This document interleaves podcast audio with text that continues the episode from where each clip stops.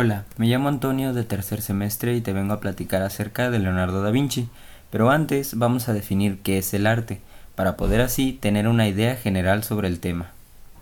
El arte es entendido generalmente como cualquier actividad o producto realizado con una finalidad estética y también comunicativa, mediante la cual las personas podemos expresar ideas, emociones y en general una visión del mundo a través de diversos recursos.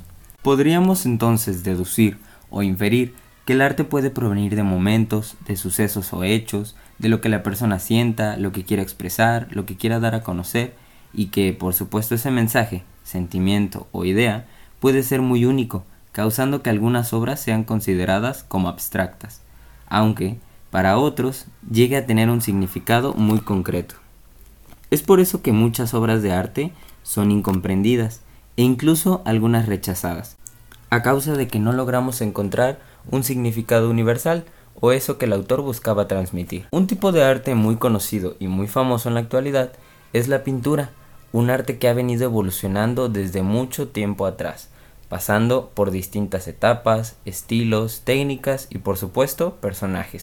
Tan famoso es que se ha llegado a comercializar de una manera brutal, por cantidades gigantescas e incluso millonarias dependiendo de la obra, su popularidad y otros factores que la sociedad le atribuya a la obra en sí. El artista del cual hablaremos hoy es Da Vinci y que en realidad su nombre completo es Leonardo di Serpiero da Vinci, quien fue un erudito de origen italiano del Alto Renacimiento, quien se desempeñó como pintor, dibujante, ingeniero, científico, teórico, escultor y como arquitecto. Nació un 15 de abril de 1452 en Italia y falleció un 2 de mayo del año de 1519 en Francia. Se estima que Da Vinci tenía puntuaciones de coeficiente intelectual que oscilaban entre 180 y 220, además de que, como ingeniero, Leonardo concibió ideas muy adelantadas a su tiempo, inventando conceptualmente el paracaídas, el helicóptero, un vehículo blindado de combate, el uso de energía solar concentrada, una máquina de relación que podría usarse en una máquina de sumar, una teoría rudimentaria de tectónica de placas y el casco doble. Algo curioso sobre nuestro erudito es que pese a la gran inteligencia que demostró, tras todos sus descubrimientos, este jamás fue a una escuela o institución educativa. Sin embargo, era bien orientado en el hogar en cuanto a las escrituras, las matemáticas y las lecturas.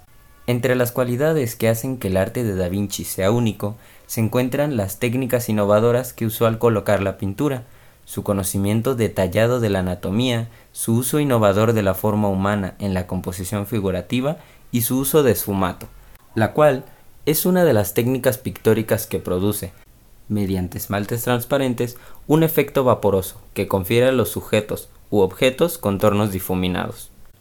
Cabe destacar que el creador de esta técnica fue él mismo y que la describía como sin líneas o bordes, en forma de humo o más allá del plano de enfoque.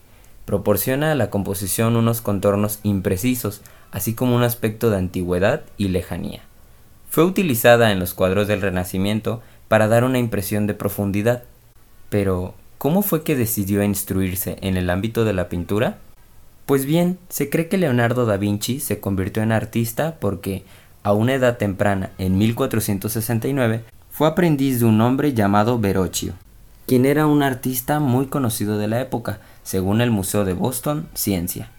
Da Vinci no solo superó a su maestro en su obra de arte, sino que también comenzó a explorar otras vías a través de las cuales expresar su arte. Se dirigió a la ciencia, donde comenzó a estudiar el cuerpo humano con mayor profundidad, su éxito en sus estudios finalmente lo llevó a completar pinturas muy reales, como Mona Lisa y The Last Supper, o también conocida como La Última Cena. Todas las pinturas de Leonardo da Vinci son hermosas y están llenas de misterios, son llevadas a un grado de perfección inconcebible, porque el maestro trabajó en cada una de sus creaciones durante varios años, por lo que muchas de sus obras nunca llegaron a terminarse por completo.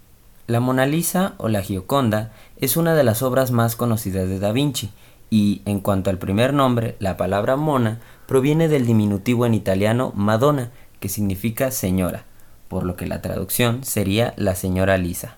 Por otro lado, la Gioconda hace referencia al esposo de Lisa, llamado Francesco del Giocondo, y también a su significado en español, jubiloso, feliz o alegre, términos dados por esa enigmática sonrisa en el retrato.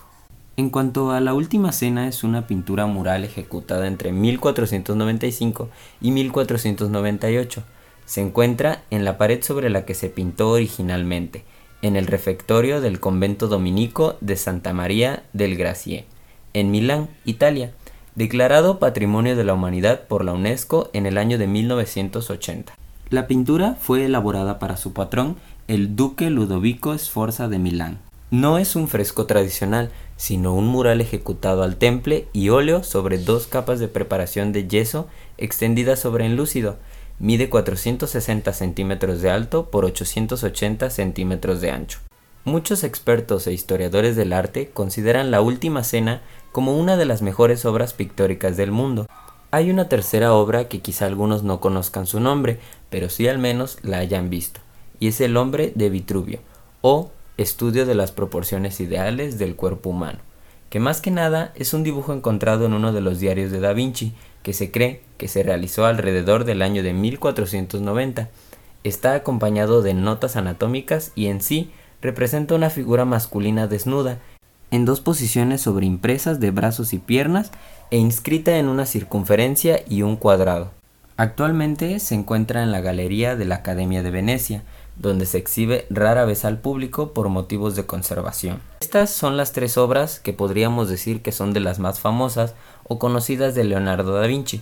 En lo personal, se más increíble todo lo que da Vinci hizo, tan solo empezando por el hecho de todo lo que sabía, las ciencias en las que se desenvolvió, sus obras, sus inventos tan adelantados a su época y un poco sobre la visión que creo él tuvo. Y bueno, eso fue todo nuestro podcast y espero que en serio, en serio les haya gustado y que les haya llamado la atención conocer un poco más o recordar quizá acerca de este tema. Hasta pronto.